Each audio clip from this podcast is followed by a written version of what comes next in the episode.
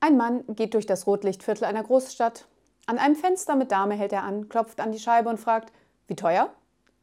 450 Euro, antwortet die Frau. Erstaunt erwidert der Mann, dass das aber ganz schön teuer sei. Darauf antwortet sie, kein Wunder, ist ja auch doppeltes Thermoglas.